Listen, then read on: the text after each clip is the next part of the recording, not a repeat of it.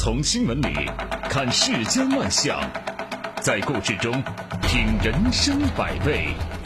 正涵读报，欢迎您收听正涵读报。在我们节目播出的过程当中，欢迎您通过微信与我们保持互动，就我们的节目内容发表您的观点。微信公众号您可以搜索 zhdb 八零零加关注，也欢迎您使用蜻蜓 FM 和喜马拉雅 APP 搜索正涵读报，关注我们的节目。好，来说今天的头条。六月十七号，杭州市临安区发生了一起交通事故，一名女性既不走斑马线，也无视信号灯，而试图从双双向四车道的这个马路呢，直接横穿过去。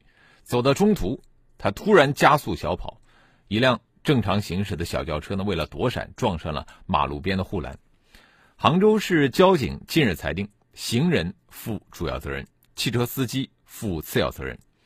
行人除了承担百分之七十的这个汽车维修费用之外呢，还要全额的赔偿护栏被撞造成的损失。有网友在查看了现场视频以后表示啊，认为这个车主还真是有点冤，这行人呢应该负全责。实际上呢，很多交通事故都是由行人不按规矩行走，或者是一些非机动车乱闯机动车道造成的。在事故的处理当中啊，由于存在着谁弱谁有理的固有思维和这个习惯做法，加上呢，机动车大多各有保险，呃，出于人道主义还有同情弱者的考虑，就算完全是行人或者是非机动车的过错，咱们的交警部门呢，也基本上是只进行批评教育，最多呢让其象征性的承担次要责任，最后啊，还是由机动车驾驶员来承担主要责任，就算不是承担主要责任。一般也是由机动车驾驶员赔偿伤亡行人的大部分费用。我们国家的《道路交通安全法》第七十六条规定，机动车与非机动车驾驶人、行人之间发生交通事故，非机动车驾驶人、行人没有过错的，由机动车一方承担赔偿责任；有证据证明非机动车驾驶人、行人有过错的，根据过错程度适当减轻机动车一方的赔偿责任。机动车一方没有过错的，承担不超过百分之十的赔偿责任。呃，再比如《交通事故处理办法》第二十一条规定，当事人各方有条件报案而均未报案或者没有及时报案，使交通事故责任无法认定的，应当负同等责任。但机动车与非机动车行人发生交通事故的，机动车一方应当负主要责任，非机动车行人一方负次要责任。你就看这些法律条文啊，你就发现这些条文明显是偏向弱者，对非机动车和行人的保护啊，由此可见一斑。杭州交警部门的对这个事故的处理呢，就是由谁弱谁有理变成了谁错谁担责。我觉得这是一个很好的判例。就一方面，它体现了公平和正义；另外一方面，这个判决啊，给一些不守交通规则的行人和。非机动车驾驶人敲响了警钟，提醒更多的行人，还有非机动车驾驶人，过马路你不能去冒险，一旦产生后果，必须由自己来承担。杭州交警在这个事故的处理中呢，终结了谁弱谁有理的传统这个思维，而是严格执行谁错谁担责的规则意识。呃，这起极其普通的交通意外，因为它是首次判定行人负主要责任，我觉得具有。很好的示范价值，我们希望各地交警能够效仿。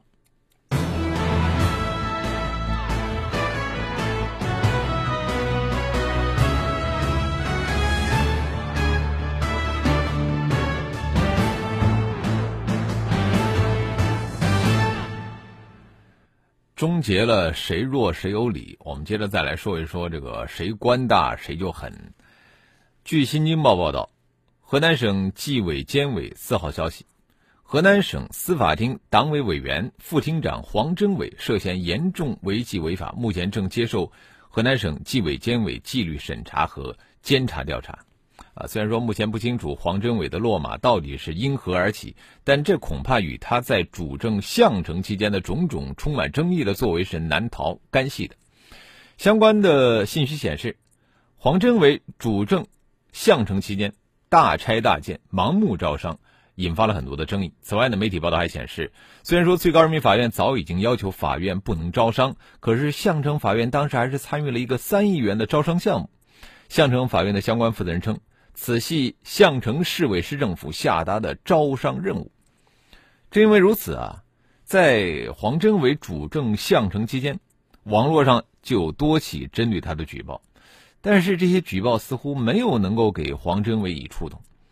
二零一四年十二月三十一号，黄振伟在当地一次党风廉政建设警示教育大会上谈到，严厉查处告假状、告黑状、发黑帖的人和事，公开曝光，严肃处理，查处不力的要追究宣传部、纪委、检察院、公安局的责任，为干事创业者营造良好的外部环境。这道理虽然不错，但是如此声色俱厉的表达。还是让大家觉得这个味道不对呀。显然，现在看来，面对公开举报，黄真伟不仅没有丝毫的收敛，而是反戈一击啊！这是把正常的公民监督污蔑为告假状、告黑状、发黑帖，公然要求进行打压和迫害。没过多久啊，网上又出现了一个举报帖，并且快速的传播。发帖人指称说，黄真伟被当地百姓称为“茅台黄”，代表书记。啊这个代表是戴手表的代表啊，因为他爱喝茅台酒，喜欢戴不同款式的手表。这个帖子里边还提到，黄真伟招商引资引进了一个某地的地产商集团，在五证不全的情况下卖图纸圈钱。那么，黄真伟何以敢公然打压举报呢？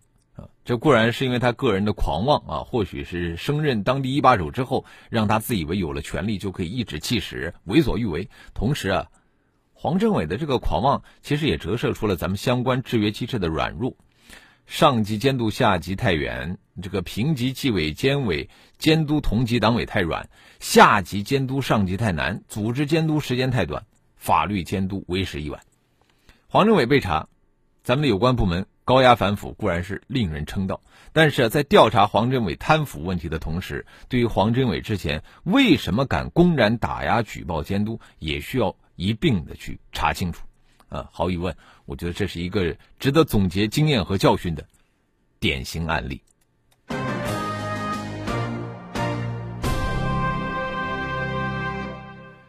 说了这个官场的起落，我们接着再来说一说股市的起伏。据统计数据显示，截止到七月五号，沪深两市一共有四百九十一家上市公司发布了半年报预告，其中呢，预警为负面的企业。一百九十四家，占比是百分之三十九点五；预警为正面的企业一共是二百三十六家，占比是百分之四十八点一。啊，其余呢则为不确定。呃，这意味着虽然说股市没有出现明显的改观，市场环境也存在很多不确定性，但是从上市公司的情况来看，比预想的呢要好一些，出现预增的比预减的高出了近九个百分点，企业数多出了四十二家。呃，市场好不好啊？除了宏观环境的变化，我觉得最核心的其实还是上市公司的业绩变化。那么，近半数上市公司的中报预喜，这无疑是对市场信心的一次有力提振。我们从近一段时间北上资金的这个动作频频、净流入上升的情况来看，对下半年中国股市的认可度是在增强的，信心呢也是提升的。国内投资者呢，其实可以从这个北上资金的行动当中感受到一些内容。北上资金的投资理念要比咱们这个国内的普通投资者的投资理念呢更为超前，更加符合股市的特点和需要，价值投资理念呢更强，因此呢，A 股也要从悲观转向谨慎乐观啊，要更多的看到这个股市的积极因素和上涨动力。呃，由于外部经济环境还存在一些不确定性。那么，如何在保持乐观的同时，防止可能出现的不确定性，减少投资的盲目性，其实也需要投资者多多的关注。特别是监管力度加大带来的极少数不规范企业被揭露啊，也可能会有极少的黑天鹅出现。呃，如果说不认真防范呢，还是会产生风险的。所以说呢，中报预喜它只是一个方面，我们应该谨慎乐观，保持理性。如果说能够做到这一点，我觉得下半年的股市。还是能够给投资者带来一些希望和期待的。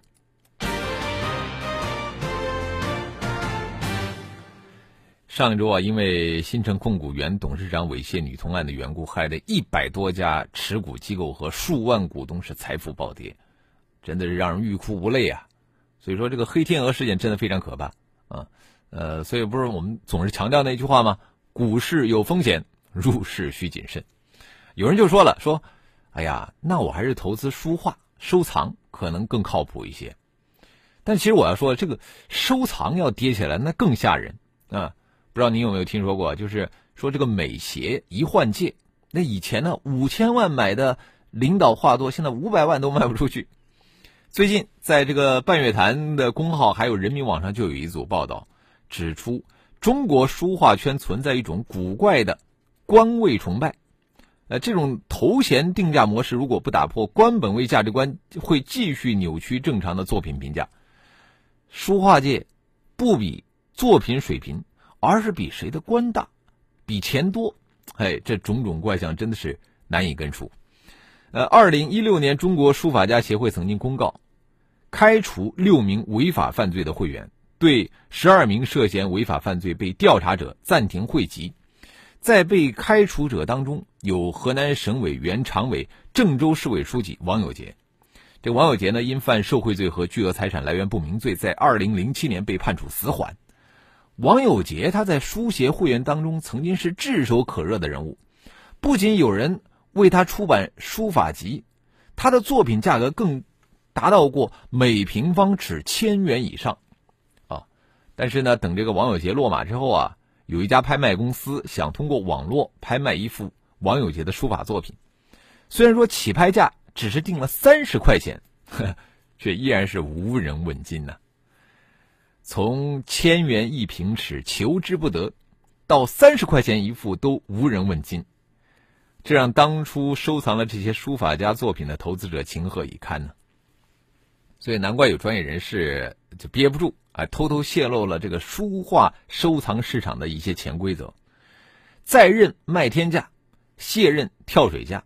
有一些所谓的名家大家作品，根本不要用艺术的审美标准和价值规律去衡量取舍。反正呢，某些人收藏的目的就不纯粹，啊，或者是为他捧臭脚，或者是就是送礼贴金。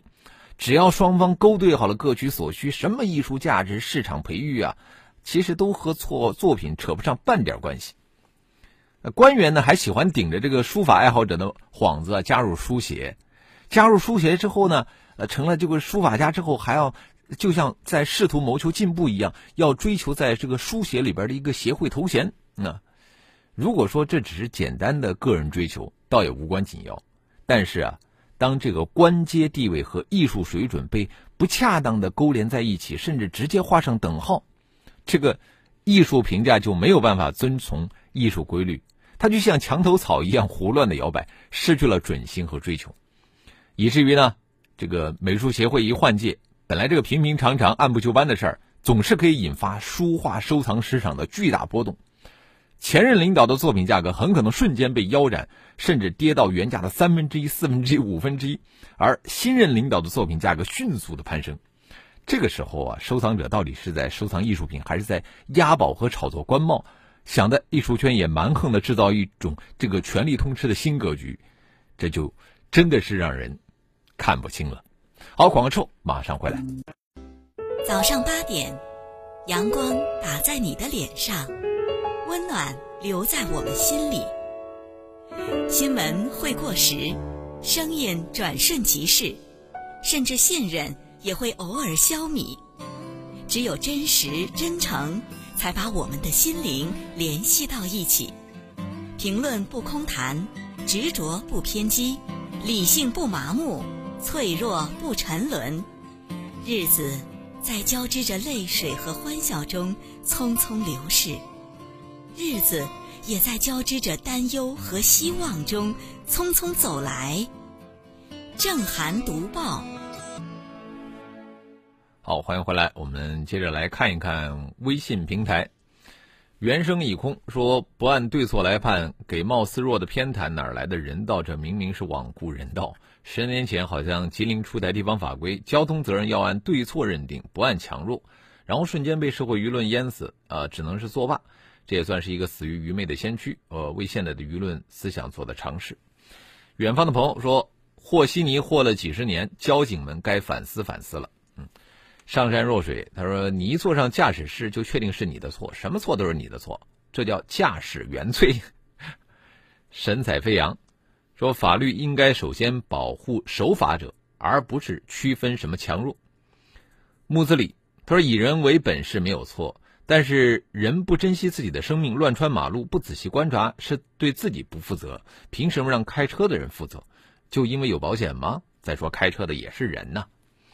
懒羊羊说：“行人不认为自己是弱势，他是无视无视生命的珍贵，无视别人的安全，无视交通法规，总感觉别人就该让着他，谁撞的就该谁赔。只有加大对违规全责的处罚力度，才能够减少不必要的交通事故。”呃，这边 Really 说了，这个行人穿越马路致机动车撞隔离栏，与机动车走停非机动车道致非机动车走机动车道被机动车撞。责任认定应该是相似的，嗯，啊，还有垫脚石，他说所谓五穷六绝七翻身，今年七月份的行情注定不简单。这个不简单到底是正面还是负面的呢？是吧？现在还不知道啊。荼毒说某个书法协会竟然出了六十个主席，像是批发市场一样。买那些书法的人也不是傻子，买书法的钱肯定最后都成倍赚回来了。嗯，好，我们也欢迎更多的朋友可以就我们的节目内容来发表您的观点。微信公众号您可以搜索 zhdb 八零零加关注。呃，我们接着要来说的是一个这个热门话题——垃圾分类。咱们无锡也是九月一号要推行了啊。呃，说垃圾分类呢，这个奖励和处罚一直是舆论关注的一个焦点。据报道呢，目前有二十五个城市已经明确对个人违规投放处罚，最高罚款一千。二零一九至二零二一年，深圳呢准备每年拿出六千二百五十万作为生活垃圾分类激励补助资金，奖励垃圾分类的先进家庭、个人、小区和单位。奖励和处罚啊是一种手段，这个目的呢就在于更好的推动垃圾分类，但是奖励能不能最大化的起到刺激和引导作用？处罚能不能真正起到惩戒和倒逼的作用？我觉得这是一门学问，啊，只有把这门学问都搞懂了、弄通了，才能够达到预期的目的啊，甚至是事半功倍。否则呀，这个效果就可能会大打折扣了啊。呃，我们先来说一下处罚标准。呃，比方说我们无锡，我们无锡的这个处罚标准最高是两百块钱啊，从五十块钱起到两百。呃，有的城市呢是一千，这是比较高的了。我们多数城市啊都不是直接罚款，而是发现这个乱投垃圾是责令限期改正，违规个人逾期未改或者是拒不改正的才进行罚款。这实际上是给了违规者改正的机会，改正了就不用交罚款了，还是比较人性化的。其实我们现在还没有垃圾分类，但是你们会发现啊，经常还是有到处乱扔垃圾的人啊，所以说。等到垃圾分类了以后，嫌麻烦乱扔垃圾的人可能会更多啊！怎么样去加强处罚？呃，这个可能还是一个长期的过程。这个罚款之外呢，其他的处罚也值得关注。你比方说，苏州规定，个人受到罚款处罚的，可以申请参加垃圾分类社会志愿服务，达到要求可以免除罚款处罚。这个我觉得比单纯的罚款呢更加科学，它给了违规者选择处罚方式的机会。如果说参加垃圾分类志愿服务同样我觉得有意义，那么这个举措其实是可以推广的。我们再来说奖励啊，有奖有罚，奖罚分明，这个是舆论期待的结果。那在奖励方面，我们有一些城市呢，此前是通过积分兑换日用品这样的方式，呃，这个方式应该说不错的。但是奖励的这个日用品对市民是不是有吸引力呢？这个就值得认真考虑了。我们这次新闻里边说的，深圳每年要拿出六千多万，直接对垃圾分类的先进家庭、个人进行资金补贴，这个似乎比奖励日用品可能更具吸引力。在奖罚方面呢，我其实我们还可以借鉴这个国外的一些做法。你比方说韩国，如果说没有按照规定使用垃圾袋和不按规定的时间投放垃圾，居民将会处以一百万韩元以下的罚款。那如果是换成人民币的话，这是远高于国内罚款标准的。我觉得这样是可以，呃，提高这个震慑效果。总之啊，城市垃圾分类既要会罚，还要会奖。我们现在每一个城市取长补短，完善相关的制度，以让每一种这个奖罚手段呢，都成为推动垃圾分类真正有效的武器。呃，今天的读报我们就说到这里啊。非常感谢您的收听和参与。更多的交流，请您搜索微信公众号 zhdb 八零零加关注，也欢迎您使用蜻蜓 FM 和喜马拉雅 APP 搜索“震撼读报”，关注我们的节目。